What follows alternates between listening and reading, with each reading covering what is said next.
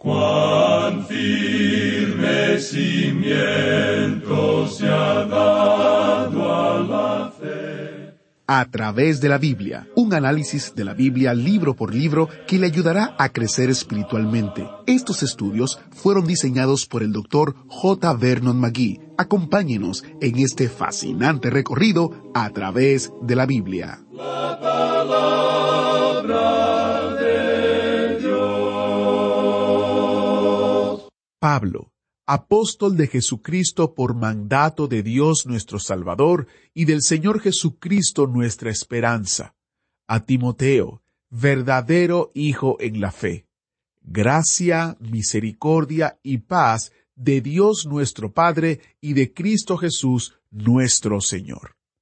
Así leemos en Primera de Timoteo versículos 1 y 2. El saludo del apóstol Pablo a Timoteo, su joven protegido. En nuestro último programa, nuestro maestro Samuel Montoya nos presentó una introducción a la primera epístola de Pablo a Timoteo. Hoy entramos en los primeros dos versículos que son, de manera característica, el saludo, pero este saludo es diferente. De hecho, el doctor Magui dijo que estos dos versículos de las Escrituras son, en realidad, algo muy destacado. Quédese en sintonía para aprender más. Antes de entrar en el estudio de hoy, comparto un par de mensajes que recibimos en nuestra página de Facebook. El primero es de Rosa. Ella comenta, La maravillosa misericordia de Dios es infinita, pues puso esta iniciativa en el autor de estos estudios para alcanzar a las personas de habla hispana que no conocían su palabra. Pero a la vez a través de la Biblia ha sido canal de bendición para muchas otras personas en diferentes países, con diferentes lenguas y dialectos también, y que puedan recibir su palabra y pueda cumplirse la promesa hecha por nuestro Señor Jesús de que este Evangelio pueda ser predicado hasta lo último de la tierra. Dios les bendiga en gran manera. Estrella también comenta, Gloria a Dios que sigan en el poder del Espíritu Santo transmitiendo la bendita, poderosa y transformadora palabra de Dios a nuestras vidas para seguir creciendo espiritualmente y para nosotros también seguir colaborando con ustedes al compartir la palabra de Dios con otros creyentes y personas que les interesa conocer a Dios. Los amo y bendigo en el poderoso nombre de Jesús. Muchas gracias, Rosa, muchas gracias, Estrella, por compartir estos breves testimonios con nosotros. Es realmente una gracia infinita de Dios que podamos llevar la palabra entera al mundo entero. Iniciamos este tiempo en oración. Padre Celestial, qué bueno que podemos estudiar tu palabra. Te pedimos que podamos ver las verdades que ella contiene y que tu Espíritu Santo nos dirija a toda verdad. Convence nuestra mente y corazón con el poder de tu palabra. En el nombre de Jesús oramos. Amén. Con nosotros, nuestro maestro Samuel Montoya y el estudio bíblico de hoy. Amigo oyente, hoy regresamos a esta primera epístola del apóstol Pablo a Timoteo, y debemos decir que es una epístola maravillosa.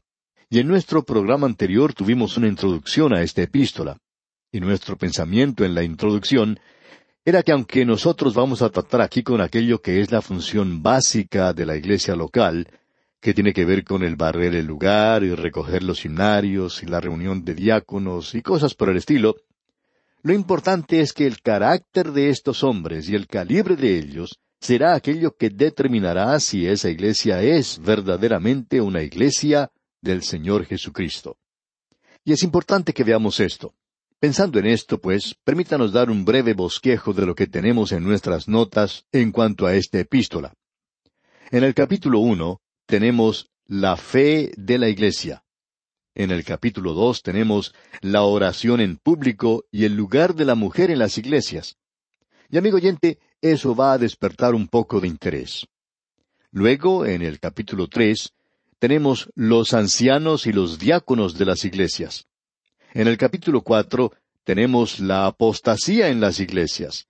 Y en los capítulos cinco y seis, la obra de los obreros o ministros de las iglesias. Eso es lo que tenemos ante nosotros, y volvemos ahora al capítulo uno donde encontramos la fe de la Iglesia. En realidad, creemos que probablemente deberíamos llamar a esto la fe de las iglesias. Ahora, en los primeros dos versículos tenemos la introducción a esta epístola, y es algo bastante destacado. Es destacado porque es diferente a todo aquello que usted encuentra en las otras epístolas del apóstol Pablo. Creemos que la mayoría de nosotros, para el momento en que llegamos desde Romanos hasta la segunda epístola a los tesalonicenses, llegamos a la conclusión de que todas las epístolas tenían la misma introducción, pero eso no es cierto. Las epístolas pastorales son un poquito diferentes, y como dice el doctor Vincent, el saludo en su totalidad no tiene paralelos en Pablo. Es decir, que usted no va a encontrar esto en ninguna otra epístola. Y en realidad es diferente. Veamos pues entonces en qué forma esto es diferente. Veamos lo que nos dicen los primeros dos versículos de este capítulo uno de la primera epístola a Timoteo. Pablo, apóstol de Jesucristo, por mandato de Dios nuestro Salvador, y del Señor Jesucristo nuestra esperanza, a Timoteo, verdadero Hijo en la fe, gracia, misericordia y paz de Dios nuestro Padre y de Cristo Jesús nuestro Señor. Estos dos versículos de las Escrituras son en realidad algo muy destacado. Y Pablo aquí nuevamente escribiéndole a Timoteo reafirma su apostolado. Y alguien nos va a decir, bueno, él por cierto ha hecho eso anteriormente, y así es. Encontramos, por ejemplo, que en la epístola a los Gálatas, él dice que es un apóstol por la voluntad de Dios. Y esperamos que usted note que esto aquí es un poquito diferente. Aquí se dice que es por mandato de Dios.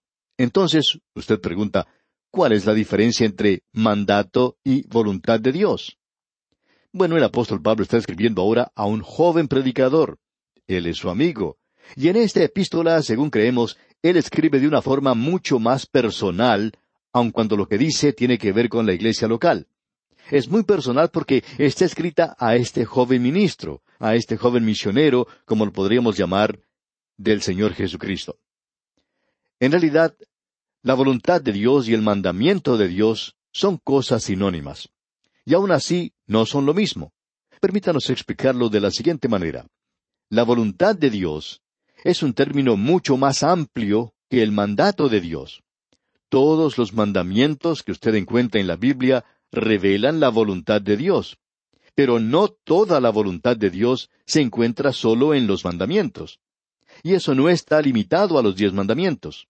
Esto es algo que alcanza mucho más allá de los diez mandamientos. Por ejemplo, se nos dice que es la voluntad de Dios que nosotros oremos, como usted bien recuerda. Eso lo vimos en la primera epístola a los tesalonicenses, que nosotros debemos orar sin cesar y que debemos dar gracias en todo, porque esa es la voluntad de Dios en cuanto a nosotros. Así que hay muchas cosas en realidad que son la voluntad de Dios. Y la voluntad de Dios se expresa en los mandamientos, pero no creemos que usted tenga toda la voluntad de Dios, aun en la suma total de los mandamientos que tenemos en las Escrituras. Recuerde que una de las razones para esto es que en las Escrituras tenemos lo suficiente para revelarnos que el hombre no es salvo por los mandamientos de Dios. Y queremos reiterar eso y enfatizarlo porque hay tantos hoy que dicen que la ley es esencial para nuestra salvación. Cuando lleguemos a estudiar el versículo ocho de este capítulo uno de la primera epístola a Timoteo, vamos a ver esto en mucho mayor detalle. Pero no vamos a poder hacer eso hoy, de eso estamos seguros. Ahora en el versículo ocho leemos Pero sabemos que la ley es buena si uno la usa legítimamente. Bueno, ¿cómo usa usted los mandamientos? Eso es algo bueno. Así es, eso es cierto. Y la ley, nos dice Pablo en su epístola a los romanos, es santa y el mandamiento es santo y justo y bueno. Pero el mismo hecho de que la ley es buena y es absolutamente buena, y esta demanda completa o absoluta bondad de parte del hombre, en quien no hay nada bueno, porque Pablo dice, yo sé que en mí no mora cosa buena. Y es porque la ley es buena que el pecador no la puede obedecer. Eso es todo en cuanto a esto nos revela la voluntad de Dios, y el mandamiento de Dios revela la voluntad de Dios. Así es que, para que el pecador pueda ser salvo, fue necesario encontrar un camino aparte del de la obediencia de la ley perfecta. Y la gloria del Evangelio es que Dios encontró un camino por medio del cual Él pueda ser justo y justificador de aquel que cree en Jesucristo. Y se nos dice que tenemos a través de este hombre, es decir, del Señor Jesucristo, que por medio de él se os anuncia perdón de pecados, y que de todo aquello que por la ley de Moisés no pudisteis ser justificados, en él es justificado todo aquel que cree. ¿Por qué? Porque era un servicio de muerte, era una ministración de muerte. La ley nos condenaba, la ley no fue dada para salvarnos. La ley fue dada para revelarnos que nosotros estamos tratando con un Dios santo y que usted y yo no somos santos. Por tanto, Dios tuvo que encontrar una forma para salvarnos, y esa forma o camino es el camino de la cruz. Y ese camino es el camino del Señor Jesucristo. Él dijo, Yo soy el camino. Él dice, Yo soy la verdad y la vida. La ley no es el camino a Dios. Cristo es el camino a Dios y la vida. Y eso es lo importante. Cuando el apóstol Pablo está diciendo a este joven predicador esto aquí, él no le da esa declaración tan amplia que dio a los Efesios cuando dijo, apóstol de Jesucristo por la voluntad de Dios, lo cual por supuesto era cierto, pero Pablo está diciendo ahora a Timoteo, Pablo, apóstol de Jesucristo por mandato de Dios. Él me hizo un apóstol, no es solamente porque es la voluntad de Dios hoy que soy un apóstol, sino que hubo una ocasión cuando Él me mandó a ser un apóstol. Creemos que Pablo se mostró un poco reticente en cuanto a llegar a ser apóstol. Estamos seguros que Pablo podía presentar excusas de la misma manera en que lo hizo Moisés.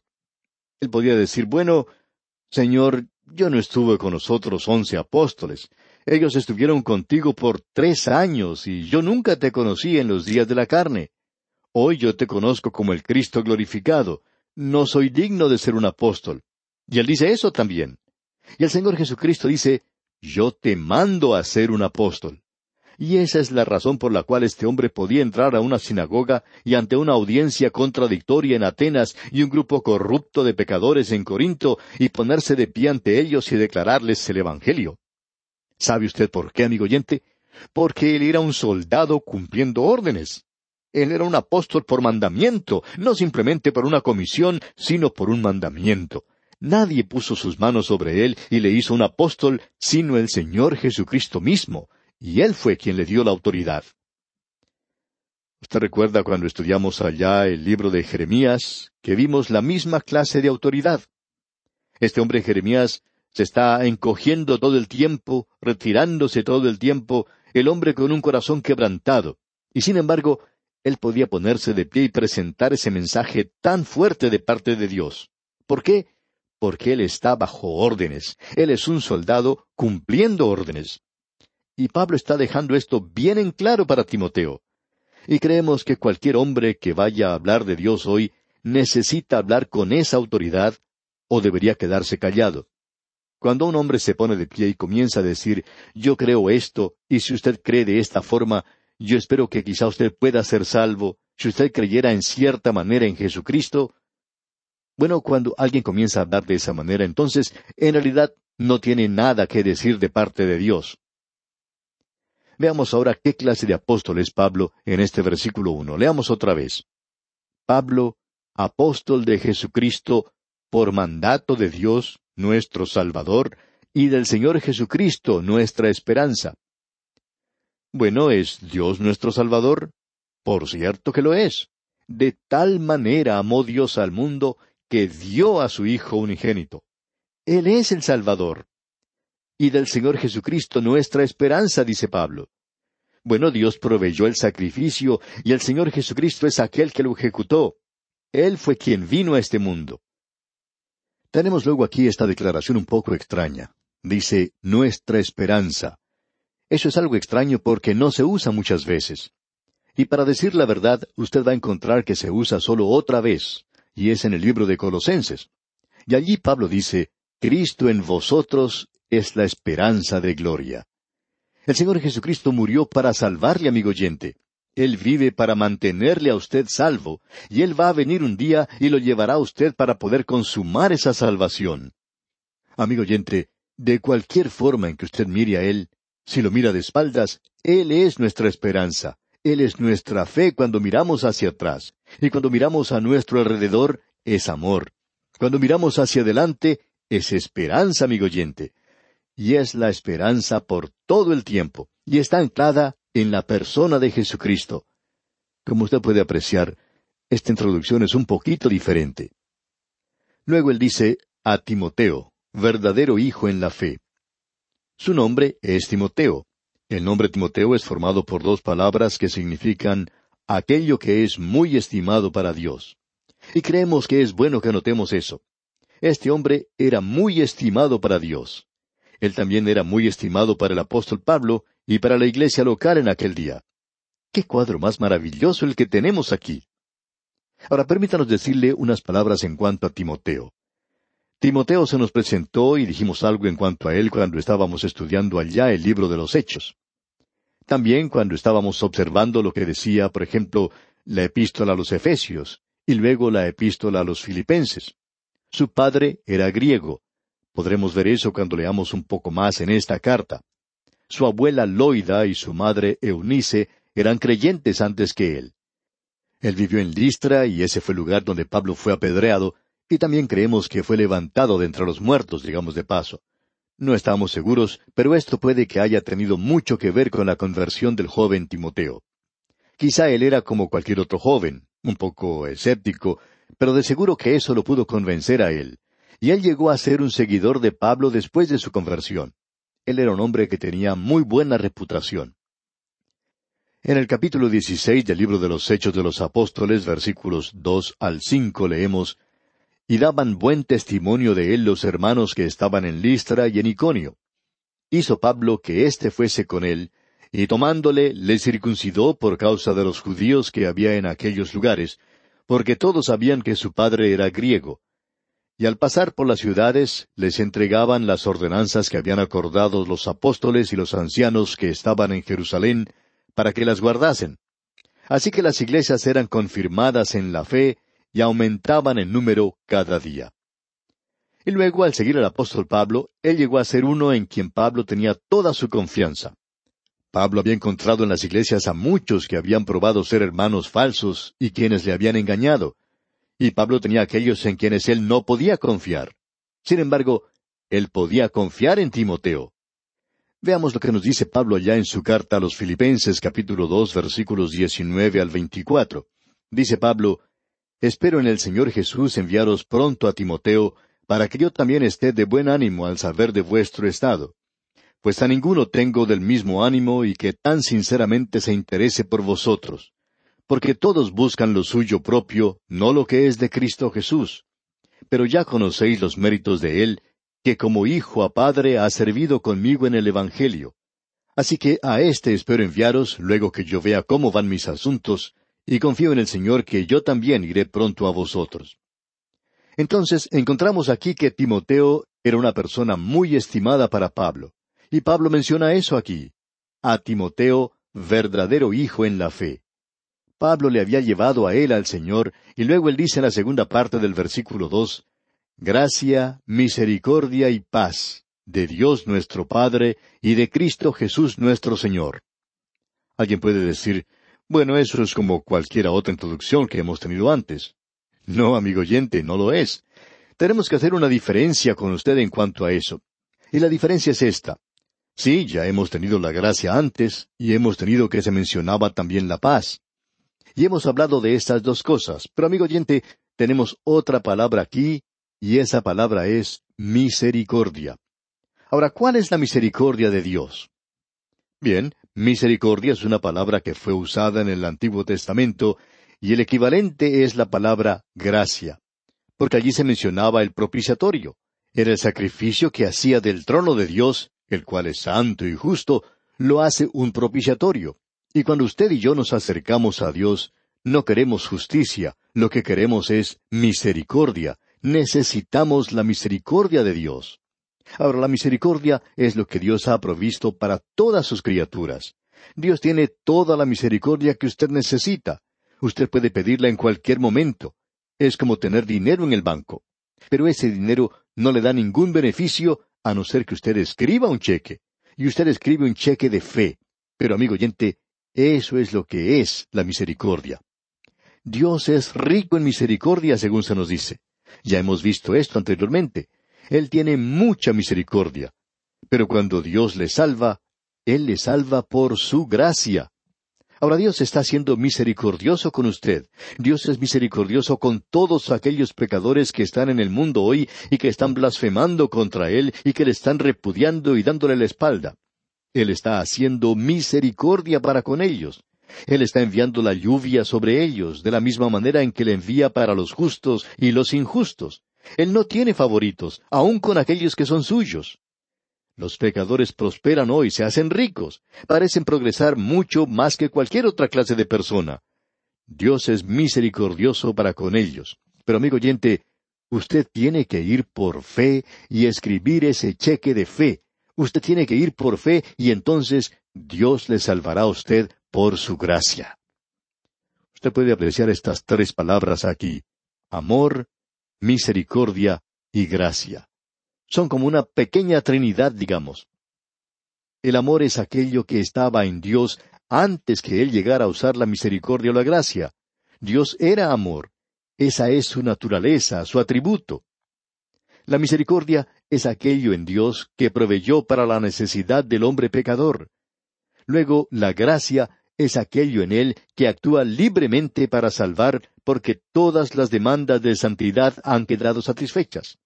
Así es que Dios, porque es misericordioso, permite que usted se acerque a Él y por su gracia Él le salva.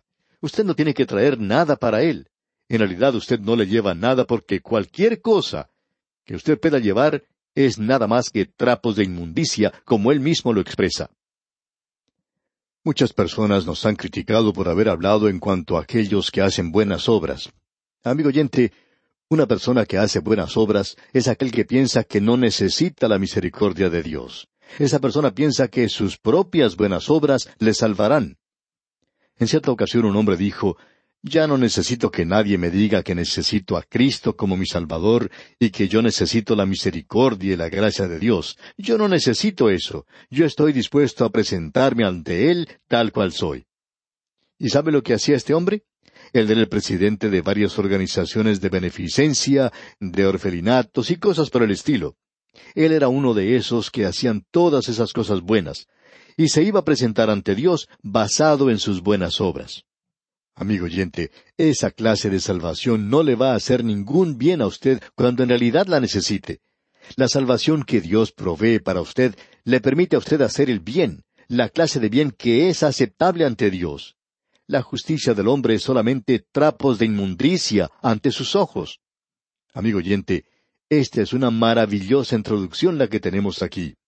Por hoy vamos a detenernos aquí y Dios mediante continuaremos nuestro viaje por esta primera epístola del apóstol Pablo a Timoteo en nuestro próximo programa. Que la misericordia y la gracia del Señor estén siempre presentes en su vida es nuestra ferviente oración. Agradecemos que nos acompañara en el estudio de hoy. Le invitamos a que visite nuestro sitio en internet a través de la.